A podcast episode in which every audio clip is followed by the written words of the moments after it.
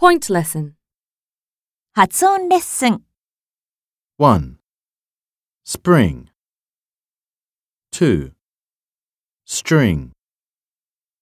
3. Twist. 4. Practice. 5. Seventh. 6. The best season in Kyoto is spring. 7. Can you give me some strings to tie up? 8. I twisted my ankle yesterday.